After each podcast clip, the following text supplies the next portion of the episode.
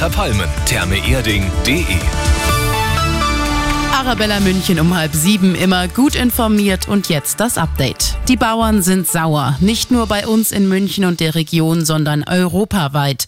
Aktuell protestieren zum Beispiel die Bauern in Polen. Die Autobahn zwischen Berlin und Warschau ist noch bis Mittwoch total komplett dicht. Doch wie soll das weitergehen mit den Protesten? Darüber sprechen heute die Agrarministerinnen und Minister der EU.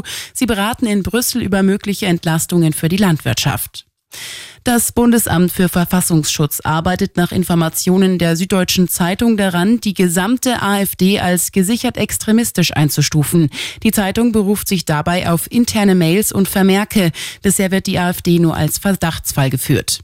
Und doch die gute München-Nachricht. Nicht nur die Löwen haben am Wochenende gewonnen, auch der FC Bayern ist wieder auf der Siegerstraße.